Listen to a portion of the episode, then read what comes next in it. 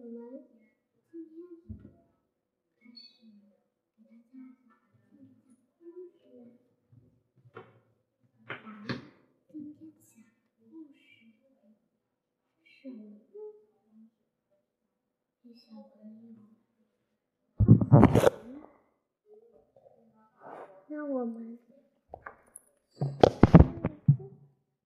这个声音谁呀？哎呀，这个书好好好，我买单了。那他呢？是谁呢？那他怎么弄了呢？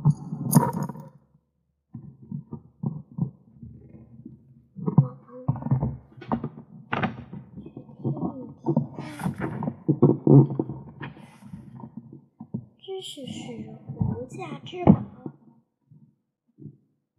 古希腊哲学家泰勒斯是一个知识渊博的人，但他平时的生活十分简朴。有一天，穿着十分朴素的泰勒斯在街上遇见了一个有着华丽的商人。这个商人嘲讽泰勒斯：“泰勒斯。”听说你是一个知识渊博的人，现在看来，知识没给你带来财富，只能给你带来贫穷和寒酸呐。泰勒斯听后，不刻地回答道：“你可以攻，可以攻击我的贫穷，但你不可以因为我的贫穷就这样轻视。”我会用事实让你明白的。一向埋头研究学问的泰勒勒斯开始研究起如何用知识创造财富。他运用自己掌握的天文学、数学和农学方面的知识，经过周密的预测和计算。推断出第二年的气候十分和感生长，于是泰勒斯